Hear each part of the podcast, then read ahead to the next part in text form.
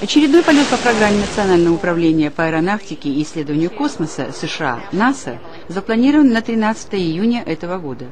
Руководитель полетов НАСА Холли Райдинг заявил, что 16-дневный полет шаттла Endeavour с экипажем из 7 человек предоставит прекрасную возможность для международного сотрудничества на орбите.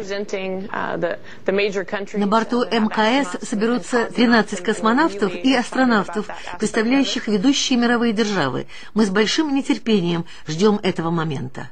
Шаттл Endeavour доставит на Международную космическую станцию нового американского члена экипажа орбитальной станции, который заменит японского астронавта, возвращающегося на Землю на борту космического челнока Endeavour.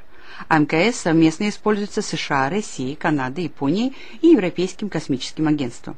С прибытием в июне шаттла Endeavour на МКС впервые одновременно будут жить и работать 13 человек, которые смогут воспользоваться возможностями станции для проведения различных научных экспериментов в космосе. Экипаж шаттла Endeavour также завершит монтаж на МКС японского лабораторного модуля Кибо «Надежда». Модуль Кибо – первая японская космическая лаборатория, предназначенная для проведения в космосе медицинских и биологических экспериментов, а также для наблюдения поверхности Земли и развития систем связи. Шесть американских и японский астронавт должны вернуться на Землю на борту челнока Endeavour 29 июня.